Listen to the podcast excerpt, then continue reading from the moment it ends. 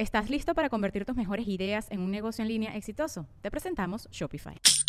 Tal vez no lo sabías, pero nuestro podcast More Than Mamis es un negocio. Y lo comenzamos, por supuesto, para desahogarnos y hablar sobre la maternidad, no para convertirnos en expertas de ventas y del e-commerce. Así que sí, necesitábamos ayuda para vender nuestro merch y poner en marcha nuestra tienda. Por eso estamos tan contentas de usar Shopify. Regístrate con tan solo un dólar por mes en shopify.com barra sonoro, todo en minúsculas. Ve a shopify.com barra sonoro para llevar tu negocio al siguiente nivel. Shopify.com barra sonoro. Miren, este, grabar este podcast ha sido toda, eh, es toda una aventura, la verdad. Eh, pero nos estamos divirtiendo mucho hacerlo. Y esta semana tengo una entrevista que ha sido como una de las entrevistas donde me he sentido más vulnerable. Sin embargo, he aprendido muchísimo. Eh, la entrevista de esta semana fue con Débora Ecoca.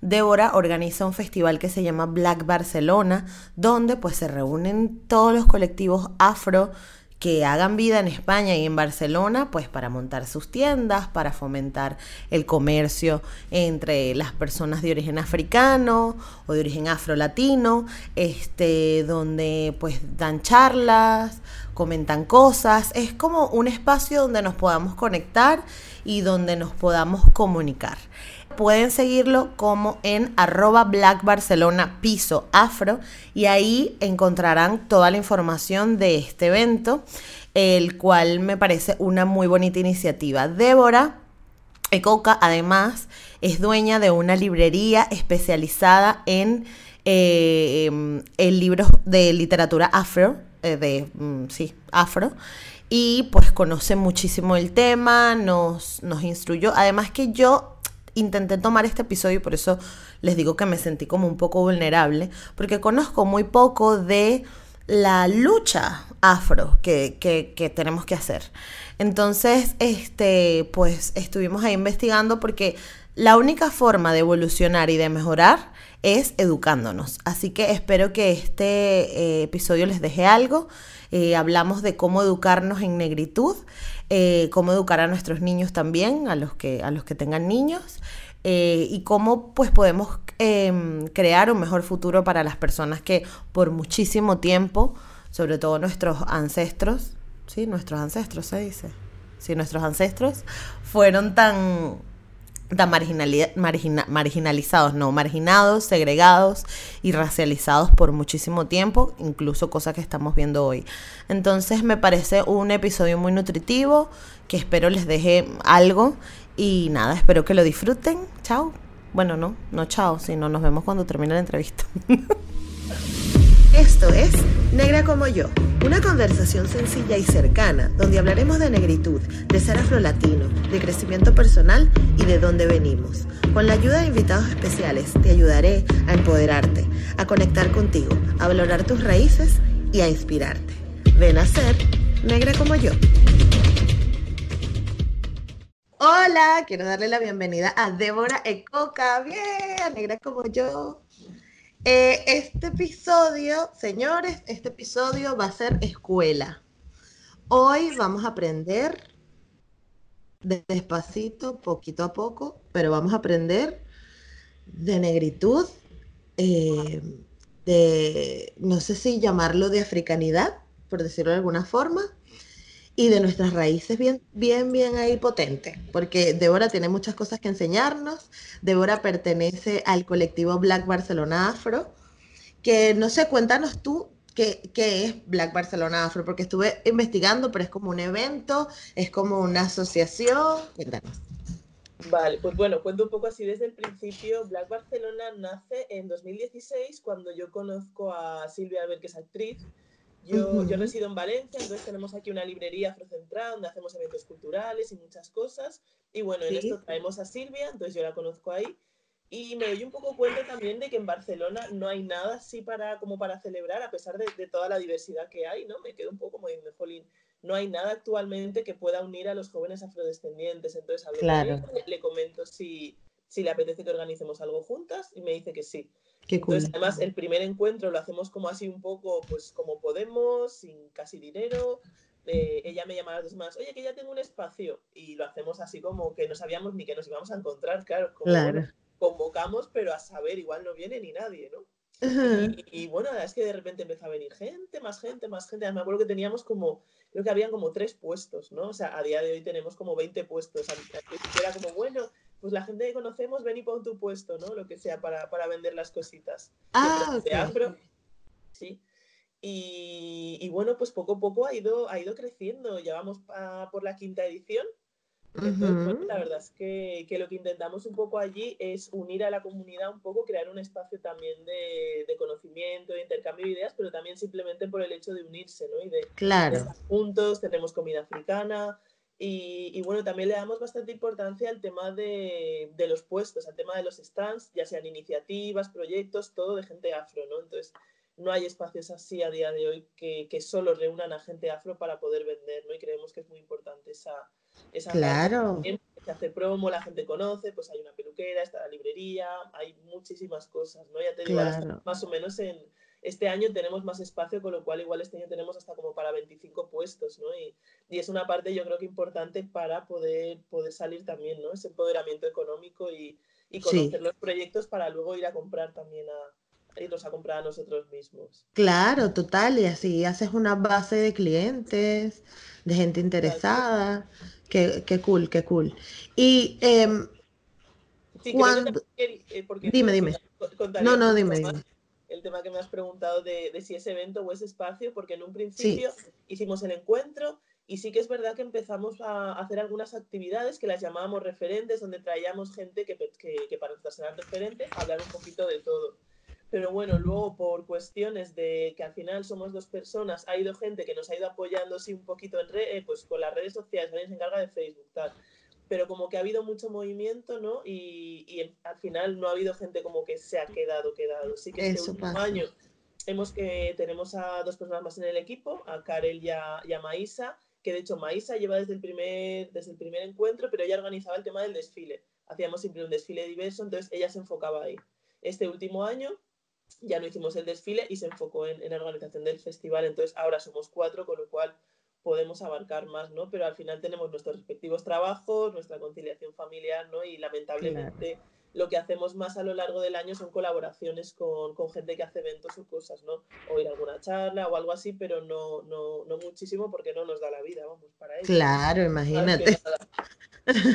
es que es verdad, porque es difícil, es como, es como tener un segundo trabajo, tal cual, y te quita tiempo, te organización. Sí, sí, sí. Y a Silvia, ah, bueno, Silvia me dijiste que la conociste en un, en un evento, ¿fue? a Silvia la conocí, bueno, conocimos la obra de Los País para Negras, mi compañero la conoció y pensamos en traerla a Valencia. Entonces, cuando yo la conocí es cuando la trajimos a Valencia para hacer la obra aquí en un teatro. Claro, pero tú siempre has estado conectada con los movimientos afro y, bueno, yo realmente llevamos con la librería ahora mismo cinco años y medio. Entonces, realmente es el tiempo que llevo un poco conectada, ¿no? Desde que tenemos la, la librería, un poquito antes quizá porque ya empiezo a asistir a, a cosas afro. Realmente, digamos que mi, mi parte de, de, conexión viene también cuando voy a Guinea, por fin. Yo fui a Guinea hace, ahora mismo hace como siete años y medio o algo así. Ok. Entonces es la primera vez que fui y ahí es como cuando encuentro un poco más mis, mis raíces, ¿no? Y, y me siento un poco más así afroconsciente, digamos. Claro. Entonces, poco tiempo después también conozco a mi compañero con el que acabo fundando la, la, librería, ¿no? Entonces digamos que ahí empieza un poco mi proceso, ¿no? Hace pues ponle que seis años o por ahí más o menos. Claro. ¿Y, y qué necesidad, o sea, más allá del, del viaje a Guinea, ¿Cuál fue tu necesidad? O sea, ¿qué te, qué te motivó a decir, mira, esto se tiene que hablar, tiene que haber un espacio, una librería o, lo que sea? O sea, bueno, sobre todo la librería en tu caso, ¿qué es lo que haces? Claro, el tema de la librería viene un poco porque mi, mi, compañero estuvo, estuvo un tiempo en Estados Unidos ahí estudiando, entonces claro, al llegar aquí se dio cuenta de que allá podías encontrar un montón de libros y de referencias, pero que al llegar aquí estaba todo como muy disperso, ¿no? Y de hecho no había nada. Yo el otro día eh, le comentaba, yo suelo ir a la, a la, biblioteca, digamos, municipal de Valencia, la más grande, y recuerdo alguna vez preguntar, oye, ¿tenéis libros de sobre África o tal? Y te decían, pues no, tenemos guías de viaje, y luego encontré un libro de cuentos guineanos, pero así como tal, tú te vas a historia. Qué suerte. Y los libros que hay de África son del norte de África. Entonces, claro, es algo que, que realmente no estaba, no se encontraba, ¿no? Entonces a él se le ocurrió, tuvimos la oportunidad de, de tener un, un espacio Ok. Poder, poder hacer esto, ¿no? De repente poder reunir todos estos títulos en un solo espacio. Y aparte de la producción cultural, luego también qué, hacemos a nivel eventos. Yo también, digamos que mi, mi manera de entrar un poco aquí también fue, en la afroconciencia fue a través del pelo a través del pelo, ¿no? De yo me alisaba el pelo, pues estuve muchos años trenzándome, luego alisándome el pelo. Y llegó un día que, que, sobre todo al estar en Guinea, fue algo que me removió mucho, el hecho de no ver a gente, con, estar tres semanas allá y no ver a gente con el pelo afro más allá de niñas pequeñas que las obligan en el cole a llevarlo rapado, que también es un poco fuerte. ¿Rapado? Sí, o sea, o lo llevan trenzado o lo llevan rapado, pero no, no pueden llevar otro tipo de, no pueden llevar un afro tal cual. Ok, claro. Y luego las señoras mayores, pues que ya les da un poco igual, ¿no? Y, y eso, pero el, de estar tres semanas y no ver a nadie me hizo como replantearme mucho el tema del pelo. Y al llegar acá también, y, y bueno, mi compañero es verdad que me animó mucho en ese sentido, ¿no? Y ahí dije, bueno, hasta aquí, un día me levanté y dije, bueno, esto se, se acaba. Y también al eh, tener la oportunidad de, claro, aquí en aquel entonces, hace siete años, no, no habían productos prácticamente. Ahora sí puedes encontrar muchos más, ¿no? Incluso online puedes llegar a, o sea, hay gente aquí que tiene, que tiene tiendas online en España, tal cual, pero en aquel entonces no había mucho.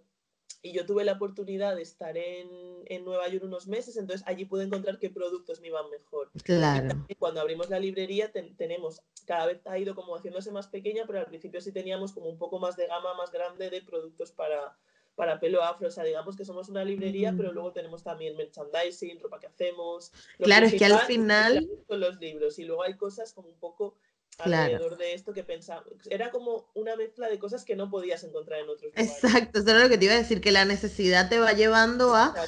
Perro, hay que meter este producto porque la gente lo necesita. Y es que es verdad, bueno, a mí me pasó cuando yo me vine, eh, cuando yo me vine de Venezuela, yo también estaba como súper feliz porque yo decía, ay, no, ahora en España sí voy a poder encontrar productos. Y fue como que, no, porque además el tema es que primero tienes que probarlos. Entonces, a mí me pasaba que yo consumía muchos eh, eh, YouTube shows de chicas ah, norteamericanas que eran marcas que no se encontraban aquí. Entonces yo venía como que pensando, no, claro que sí, en España voy a encontrar todas esas marcas.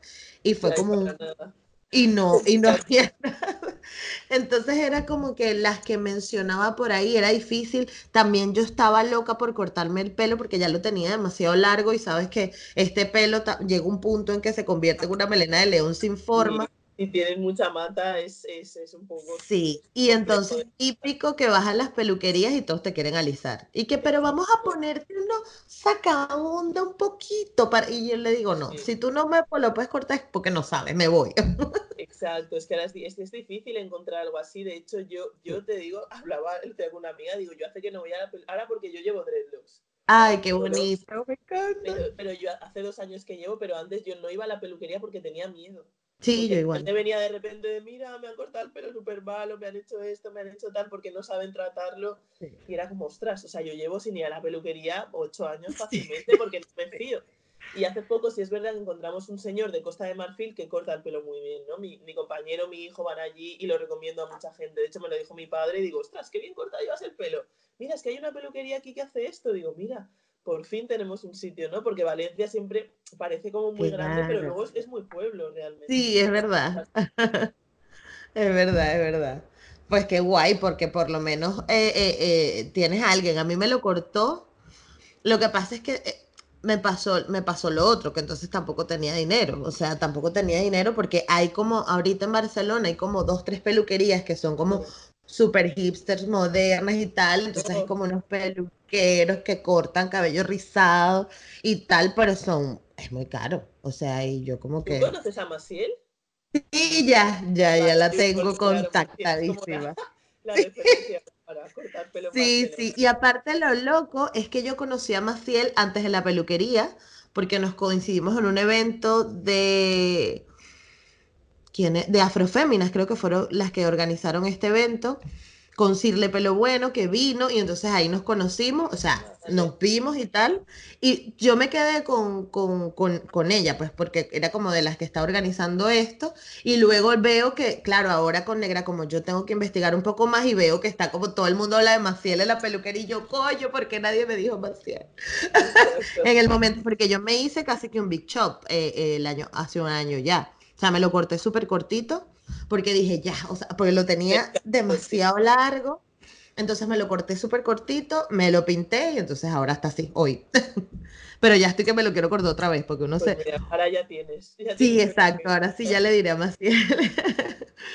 Entonces, vale, ¿dónde crees tú? Porque eso que dijiste de, de encontrarte con, con nuestras raíces, creo que a la mayoría de las chicas que somos quienes experimentamos primero o más comúnmente el tema de la transición, es como un choque, bueno, yo hablo por mí, pero a mí lo que me pasó fue que es como si me hubiesen quitado una venda de los ojos. O sea, el hecho de que a mí me explicaran que el cabello afro lo escondían básicamente porque a las personas que, a los esclavizadores, eh, bueno, sin comillas, eh, a los esclavizadores les parecía ruidoso, les parecía un, un- un pelo, no sé, y que como llamaba demasiado la atención. que llamaba demasiado la atención. Entonces fue como que, coño, claro, o sea, nosotros nos tienen criado toda la el pelo, escóndelo, esto no se tiene que mostrar, ese pelo es feo, ese pelo es seco. Pero, ¿cuál crees tú que puede ser otra forma de encontrarnos con nuestra negritud más allá del pelo? O sea, si has conocido alguna otra historia. Claro, yo creo que No a sé través si- de... Mira, ayer justo veía un, un documental que no había visto, es un documental de 2010 donde una compañera, Sesesite, ella es guineana, de hecho ya lleva ahora un proyecto súper interesante allí en Guinea con los jóvenes de allí para poder un poco sacarlos de la calle. Y me quedé flipando porque era algo que no conocía y era un documental que hablan con el profesor Justo Bolequia, él es un guineano catedrático como Bubi, además habla, habla de su, digamos, de su etnia, pero también habla de, de muchísimas más cosas, ¿no? Ok. Y claro, yo veía esto y veo que mucha gente en casa también, como le pasaba a Cese, se lo han inculcado en casa esto, ¿no? En cambio, la otra chica, por ejemplo, que salía grabando, Paloma, que además es, es mi tía, ella hablaba más sobre cómo de repente encontró un alguien le dio un libro o encontró un libro sobre algo y empezó a leérselo, ¿no? Entonces yo creo que son dos maneras interesantes también, porque, claro, hay una parte que este profesor decía, claro, la africanidad tienen que enseñártela, o sea, no naces Sí.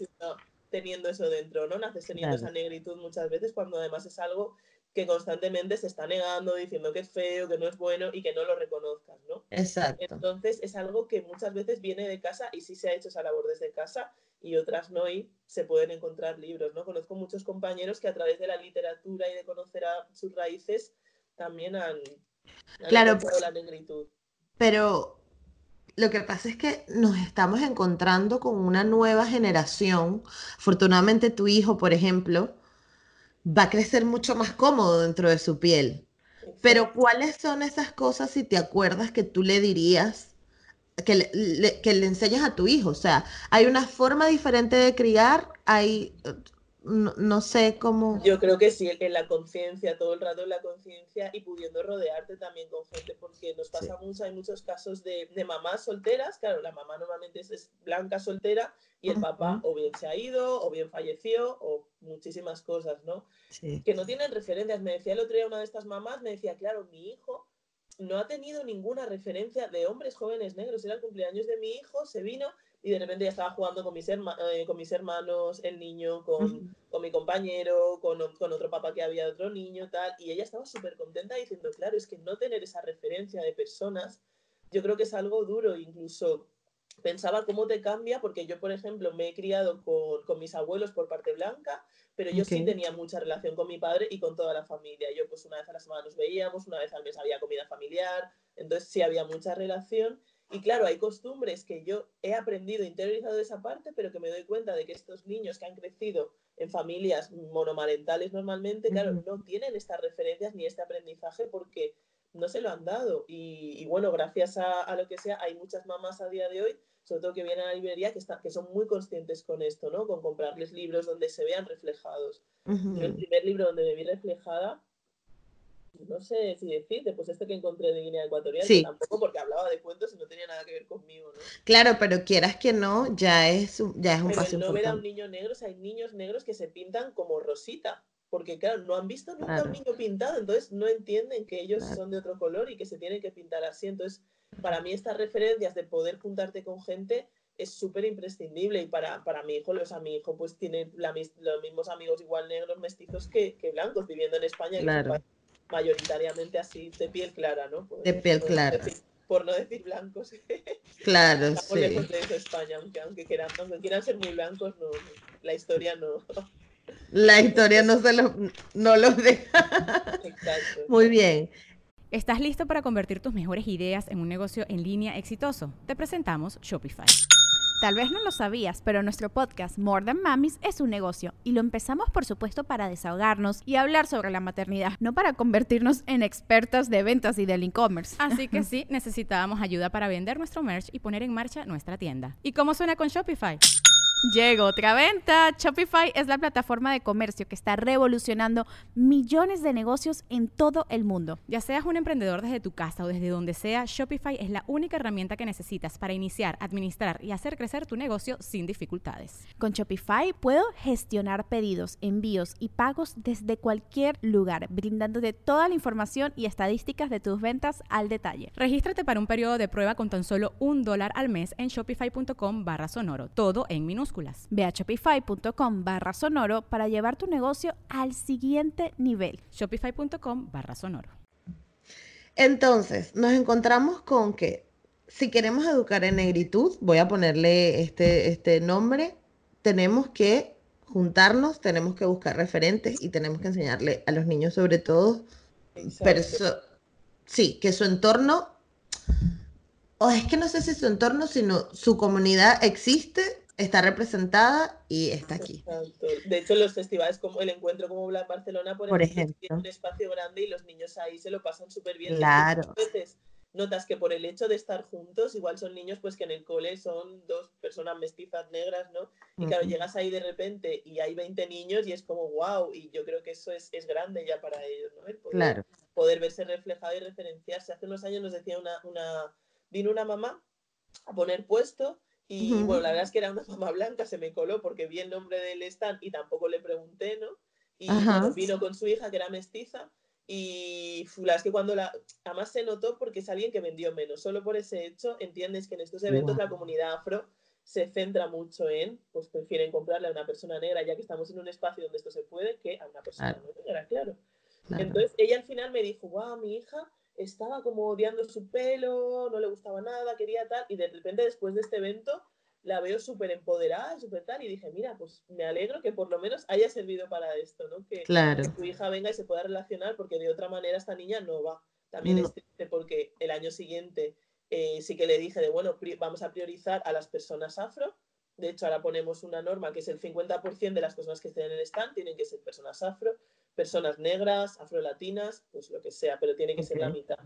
Y, bueno, la mujer no, no, lo entendía, ¿no? Pues ¿por qué? Si mi hija es negra, ¿por qué? Digo, bueno, tu hija es negra, pero tú no eres negra. Entonces, si realmente quieres venir al evento, estás invitadísima, porque me decía, no, pero a mi hija le bueno muy bien. Digo, bueno, es que es un evento gratuito y, abierto al público donde puedes venir.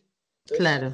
Ven también a compartir con tu hija, ¿no? Que solo no te traiga el poder vender, ¿no? Exactamente. Y luego hay me encuentro con muchas mamás, papás que, les da un poco igual eso de dar referencias a los niños. En mi caso, mi padre, yo he tenido como, he mamado esta cultura por, porque la he tenido ahí, pero mi padre no se ha parado conmigo a contarme cosas, por ejemplo. Tampoco, claro. A mí pasa mucho con los africanos, que ayer lo hablaba con otra mía, que a veces parece que les tienes que preguntar y sacarle las cosas, ¿no? Porque si no, no te lo cuentan. Y a mí me, me fastidia el, quizá que mi padre no hubiera tenido más. Y de hecho él se sorprende, ¿no? Dice, Jolín, ahora tienes esta librería, estás haciendo todo esto. Digo, mira, a veces con lo que no te dan, te están dando, te están dando algo, ¿no? te están dando mucho.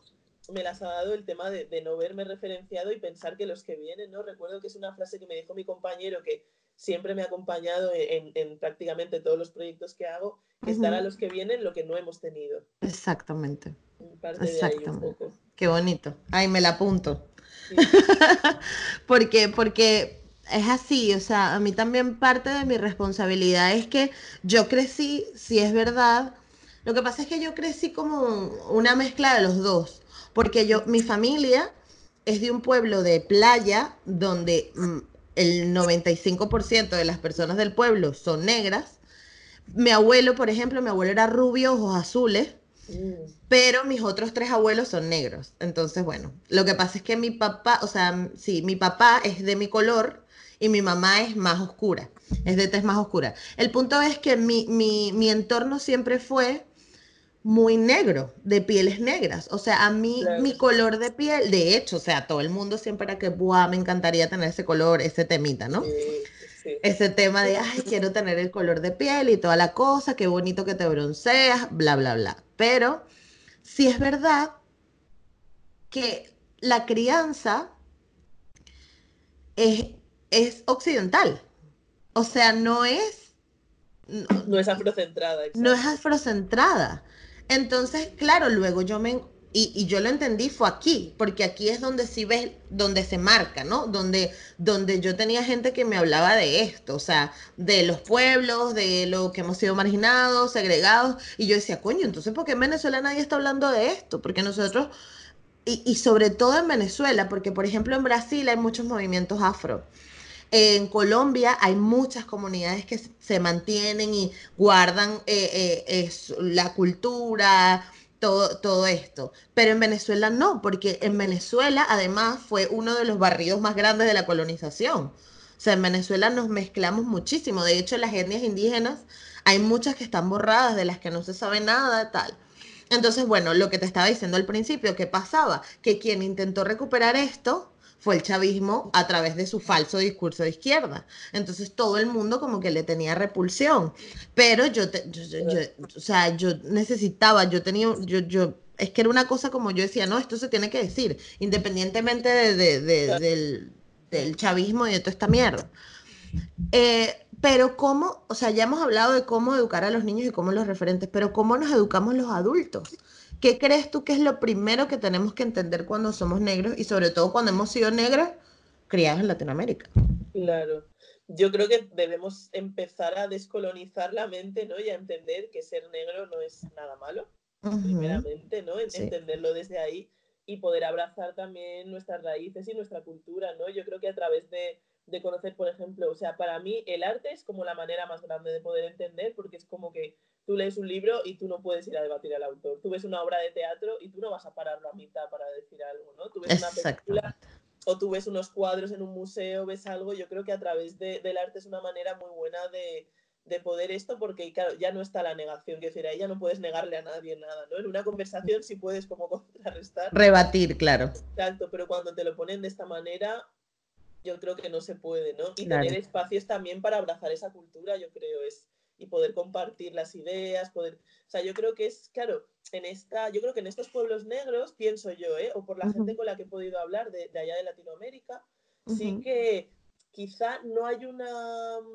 no, no se abraza así la negritud o no hay esa educación, pero yo creo que sí que hay costumbres que han quedado. Claro. ¿no? Ciertos rituales, ciertas cosas, entonces a través de ahí yo creo que es una manera interesante de poder a través de la comida incluso. De repente hay mm. comidas que dices, jolín, si es que aquí hacen esto, en África hacen tal en tal región y es que en, en, Haití lo están haciendo, ¿no? O en Santo Domingo es que están comiendo esto, o en Colombia están tal. Entonces yo creo que ahí a través de, de la comida, del arte y todas, la música, por ejemplo, ¿no? También creo que hay muchas cosas que, que puedes unir como mucho más fácilmente sin que la gente sea reacia a decir, no, no, esto no tiene nada que ver conmigo, ¿no?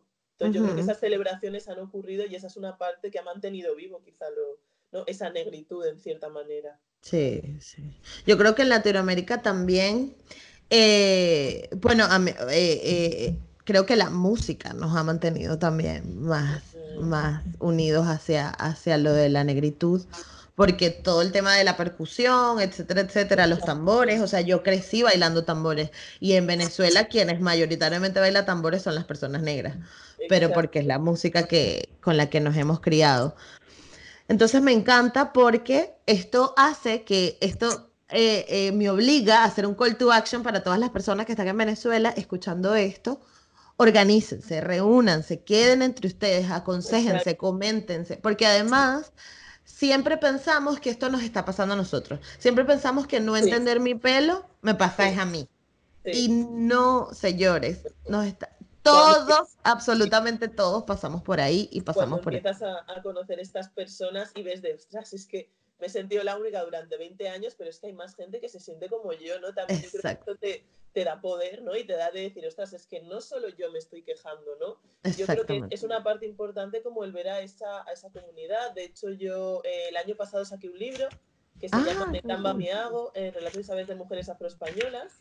Y este libro lo que tiene es que es algo comunitario, ¿no? Para mí era imprescindible que, porque de repente esto nace un poco porque yo me di cuenta de que tenemos el relato del, feminismo, afrofeminismo, womanismo, como se quiera llamar, y nos viene mucho de Estados Unidos, ¿no? Pues mucho Angela Davis, Bell Hooks, que a mí me encanta, y muchas autoras, pero realmente estamos eh, leyendo cosas que no nos sirven para este contexto y que no tienen absolutamente nada que ver con un contexto español, con toda la colonización que España hizo hacia los otros países y con, con la historia española, ¿no? Claro. Entonces tuvimos una reunión en 2015 y yo de ahí saqué como, jolín, tenemos que escribir algo, ¿no? Y el año pasado, definitivamente, esto, donde somos 13 mujeres que hablamos desde diferentes perspectivas, digamos, okay. la falta de representación en medios de comunicación, hay dos personas adoptadas que hablan desde la parte de tener referentes siendo adoptada y la parte de no tenerlos, ¿no? Y ahí ya te digo, se habla de racismo institucional, se habla de un montón de cosas que para mí era imprescindible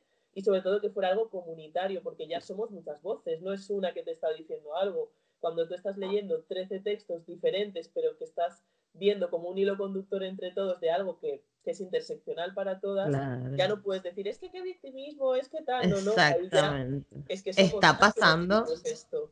Sí, sí, sí. Bueno, vamos a hacer la pausa. Ya te comenté que tenemos una pausa. Este, aprovechando para relajar un poco. Y yo descubrí, eh, bueno, hace ya algún tiempo, el fenómeno Nollywood. Para quienes no están familiarizados con el término, sí, es como Hollywood, pero con N. ¿Y por qué? Porque viene de Nigeria. Es un, es un, es como el Bollywood, que es de la India, eh, Hollywood, que es la, meca del cine y tal, y Nollywood, que es este mundo cinematográfico que existe en Nigeria. Eh, ¿Tú conoces de él, Débora?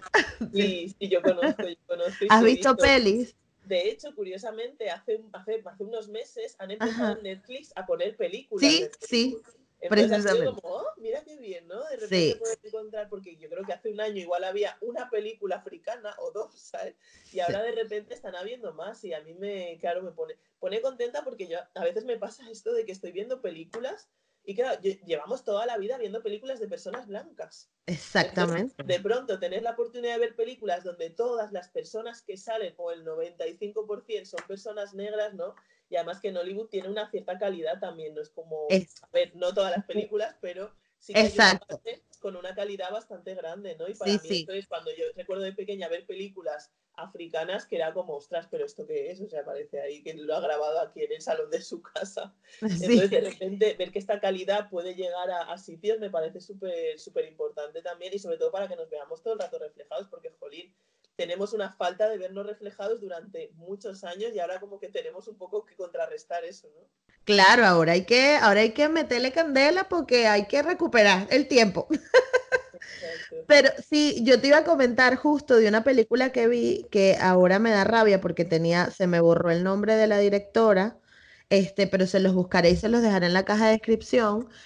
Em, es eh, una historia de tres hermanas, es demasiado divertida porque eran tres hermanas este, que quedan en, la, quedan en la quiebra, ¿no? Que, pero es demasiado divertido porque desde la perspectiva negra es este pedo que pierden las pelucas, que las peluqueras que las tenían que entender no les hablan, entonces es demasiado divertido porque su forma de entender, o sea, no es la misma historia de una chica blanca que se queda pobre y, ay, tiene que trabajar en una heladería.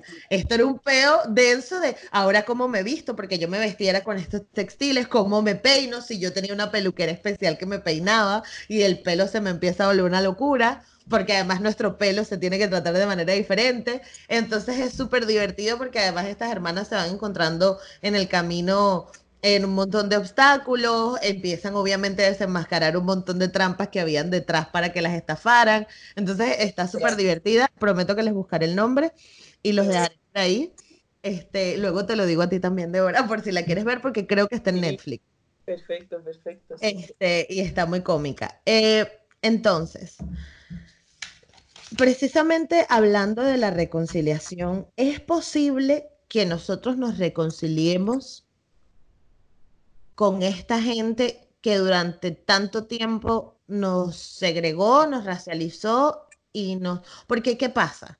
Que si es verdad que, o sea, yo, a mí me, a mí me cuesta mucho caer en el, todo lo que nos hicieron, pero ojo, y no, no, no, lo hago desde la, desde la completa ignorancia, porque es que no sé cómo manejar esta información.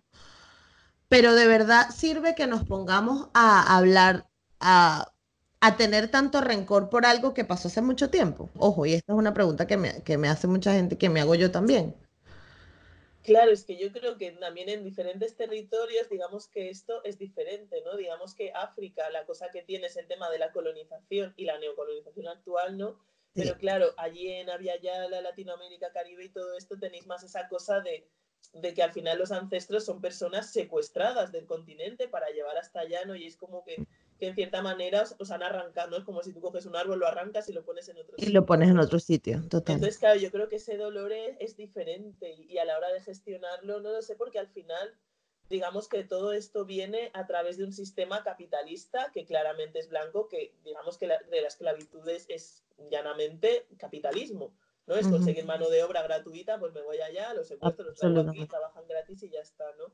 Entonces, claro, yo, a veces creo que tampoco, que no es algo personal con las personas blancas, sino algo, algo a nivel sistemático. Claro, si es el sistema realmente el que hace esto y el que muchas veces les ha engañado a ellos, claro, y pensar que esta gente que hizo eso, claro, mm, no, sigue viva en cierta, en cierta manera, ¿no? Porque, bueno, en España seguimos teniendo una monarquía que es quien mandó a Cristóbal Colón a hacer esto allá, ¿no? así es, así es. Y dentro, y refleja un poco refleja muchísimo. Se, podía buscar una responsabilidad de decir, jolín, ¿por qué seguimos teniendo un sistema monárquico cuando esta gente ha perpetuado y ha hecho esto, esto, esto, esto y lo demás allá?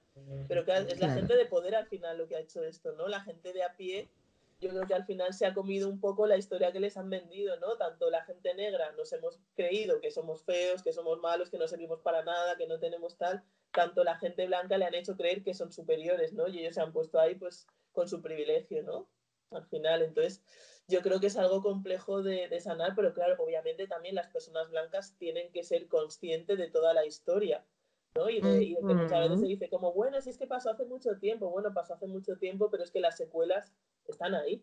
claro. como, hay una, una psicóloga súper interesante que se llama Joy de Ella habla sobre el, el, trauma, el, sí, el, digamos, ¿cómo se dice? El, ah, ah síndrome de Postraumático. Exacto, ella habla sobre el postraumático, ella habla desde Estados Unidos, ella es profesora allí en Estados Unidos, pero claro, ella habla de que de repente hay un trauma porque claro, a ti te esclavizan, te tratan así, te hacen ciertas cosas y claro, cuando alguien, por ejemplo, tiene un grave accidente o tiene algo, alguien le trata, ¿no? Va un psicólogo, va un psiquiatra y le trata este síndrome, pero a las personas negras esto no se ha hecho. Nunca. Entonces, digamos que tenemos algo ahí que encima va pasando en nuestra sangre de generación en generación. Entonces, yo creo que esto es algo importante, ¿no? De buscar esa manera de reparar a nivel de, ostras, ¿por qué los barrios de Estados Unidos, pobres negros, están así? Porque hay en Latinoamérica los... Porque, porque a mí me hace gracia de mucha gente que conoces y te dicen, no, pues yo soy de Argentina y aquí no hay negros. Y luego conoces a no sé quién y te dicen, pues vivimos en la costa, no es que no hayan, es que los echasteis y los pusisteis allá, ¿no? Aparte de esta cosa también que, que tenían mucho en, en Latinoamérica de, de, la gente negra vivir cerca del mar, ¿no? Porque pensaba que... Eso es lo que te iba a decir. Ay, perdona. No, no, tranquilo. Tengo la alarma. y, y, claro, yo creo que en cierta manera...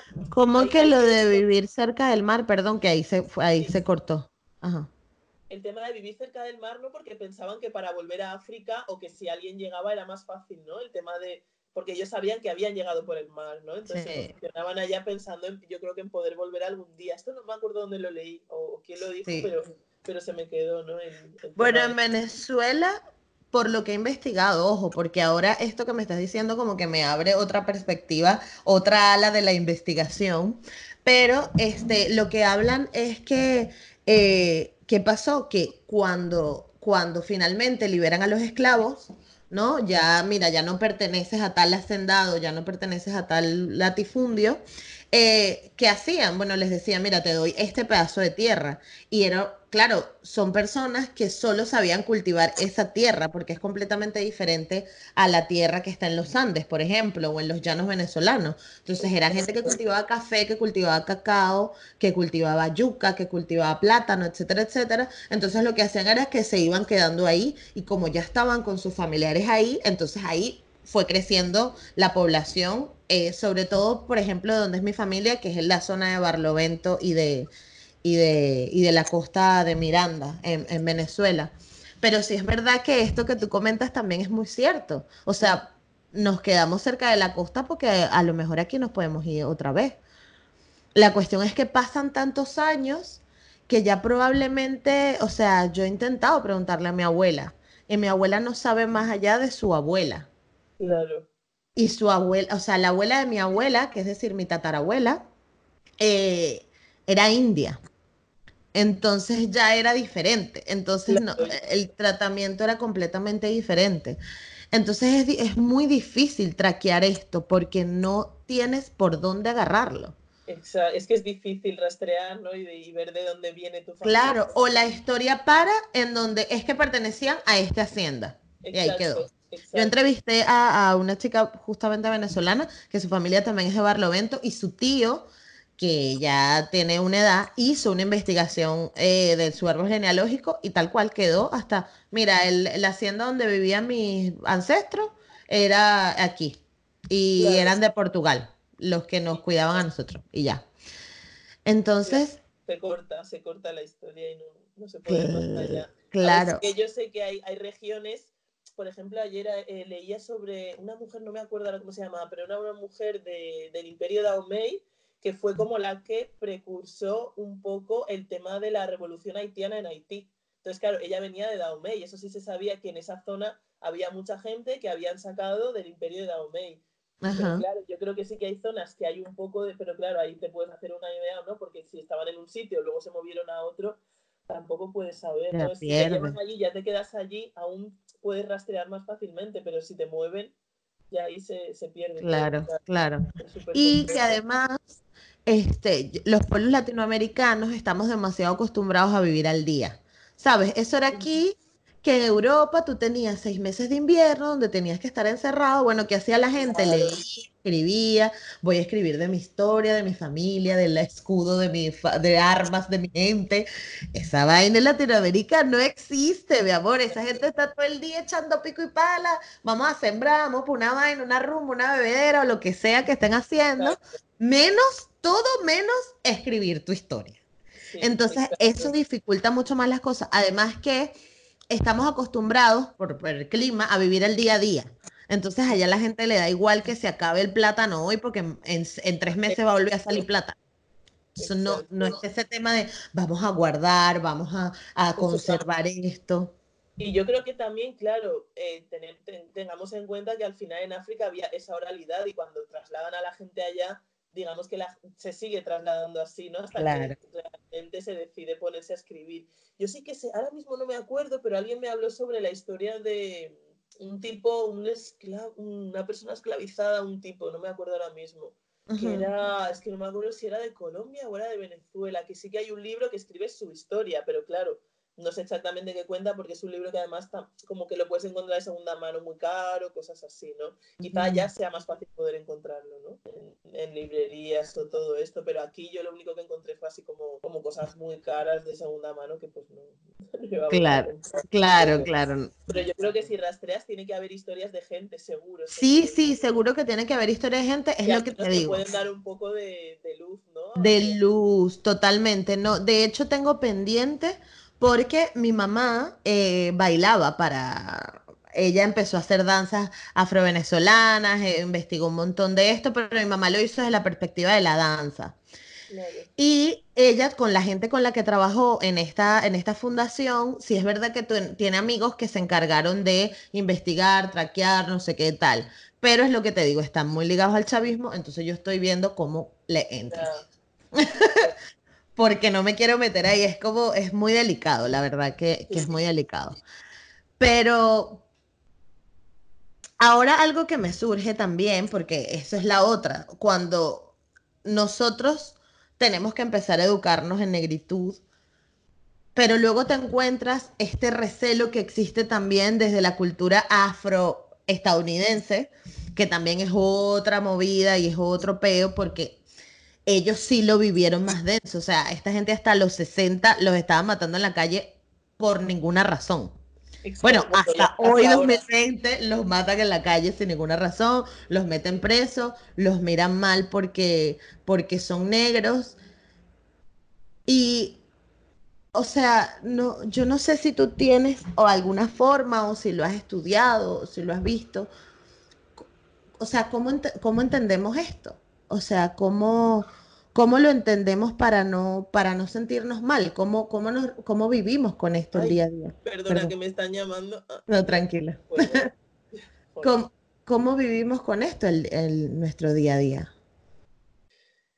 Claro, no, no sé por qué, claro, el contexto, es que el contexto americano es totalmente diferente, diferente a, mí, a lo que a mí me ha tocado vivir. A ver, en España también está, quiero decir, estamos bien, bien jodidos, así claramente, porque también hay una frontera sur. Hay una frontera sur donde están dejando morir a la gente africana que viene aquí a recuperar lo que les han robado.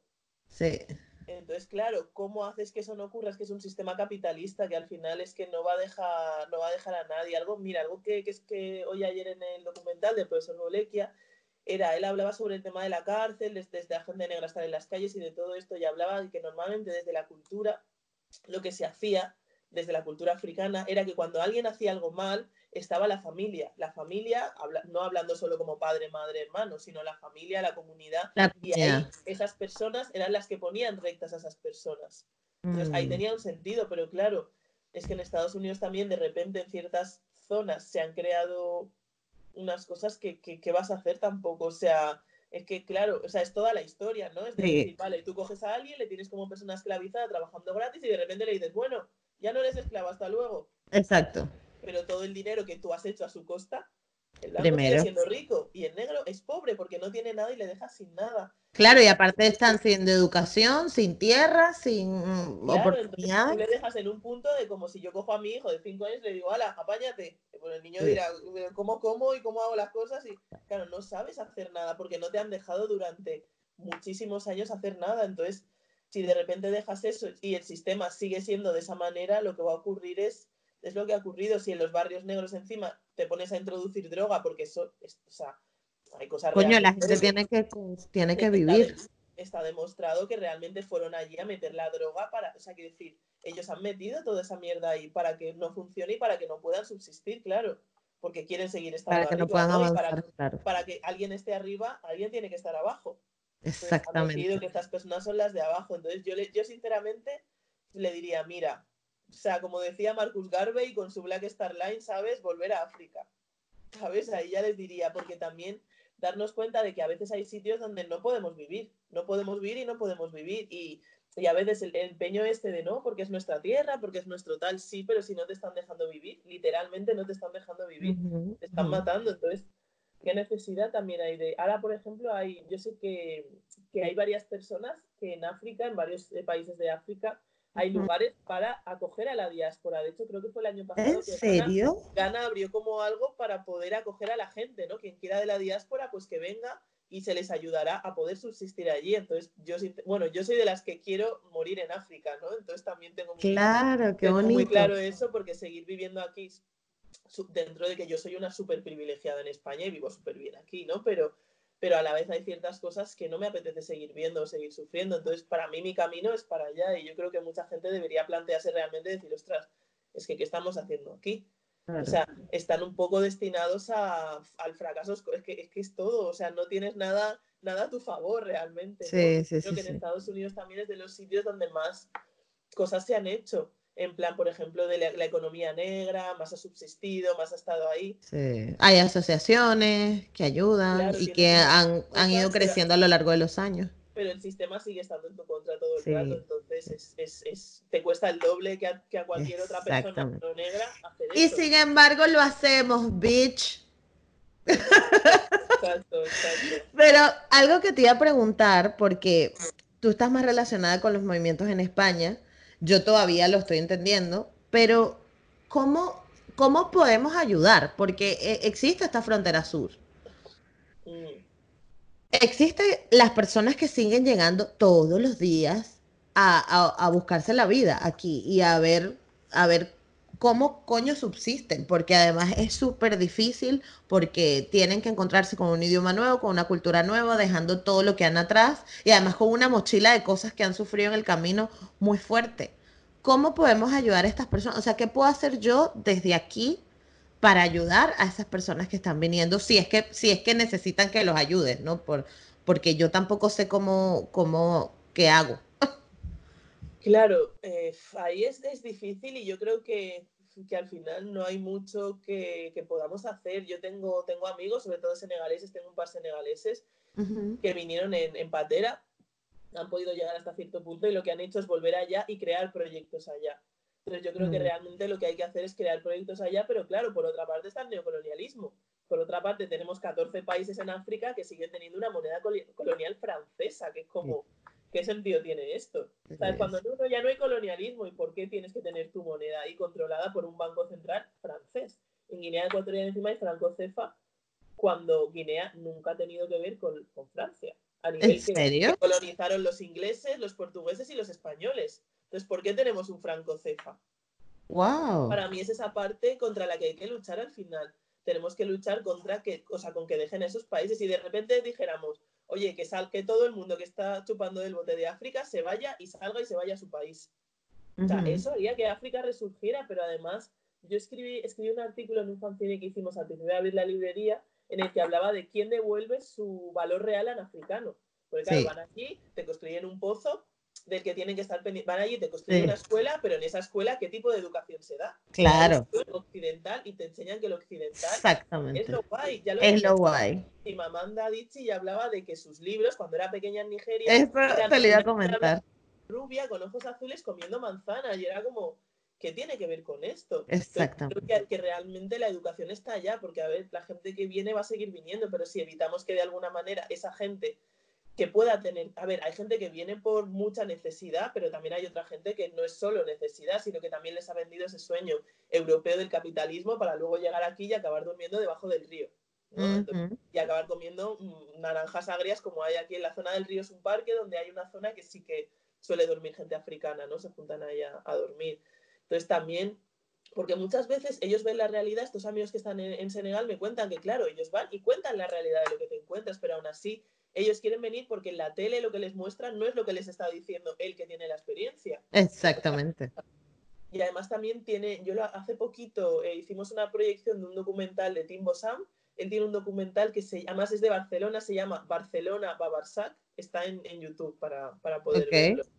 Y, y es la historia de un tipo que se viene en patera, claro, se viene con su hermano y el hermano se muere en el camino. Wow. Entonces claro, cuando llega aquí tiene que ponerse a hablar con la familia y ver. Y yo le preguntaba con el, con el documental, hicimos un conversatorio y yo le preguntaba, claro, es como, de repente me parece como que mucha de la gente africana, la relación que tienen con la muerte no es la misma que tenemos aquí. ¿no? Muchas veces es verdad que es porque allí se mueren de hambre y si no, no hay otra, pero también tienen otra relación súper diferente, ¿no? Y no, es que no tienen miedo a la muerte, no les han educado con eso, sus culturas no llevan eso dentro. Entonces es como, bueno, yo quiero llegar hasta allí, yo me voy, lo que pase, que pase. No es Claro. porque mucha de esta gente que acaba viniendo no es que esté literalmente muriéndose de hambre en la calle, porque tú vas a África y tienes un árbol de mangos, tienes un árbol de tal, tu hermano te va a invitar a comer, o sea, morirse de hambre pasa realmente en los campamentos porque han alejado a la gente de sus sitios y les han llevado a un sitio donde no hay ríos, donde no se puede plantar, donde la tierra no es fértil. Y eso obviamente son los occidentales los que les han hecho vivir en esos lugares. La gente ancestralmente vive en sitios cerca de ríos y, y subsisten y saben plantar y saben Sí. tal. Y es que yo voy por Malabo y en cualquier sitio tienes un árbol de mangos y te subes y coges un mango y te lo comes. O sea, Ay, sí. no es que la Eso lo hacemos en Chirimena también. Claro, no es que la gente se muera literalmente de hambre que Sí. están viviendo, porque además suelen pagar un X dinero para poder No, y es lo que tú dices.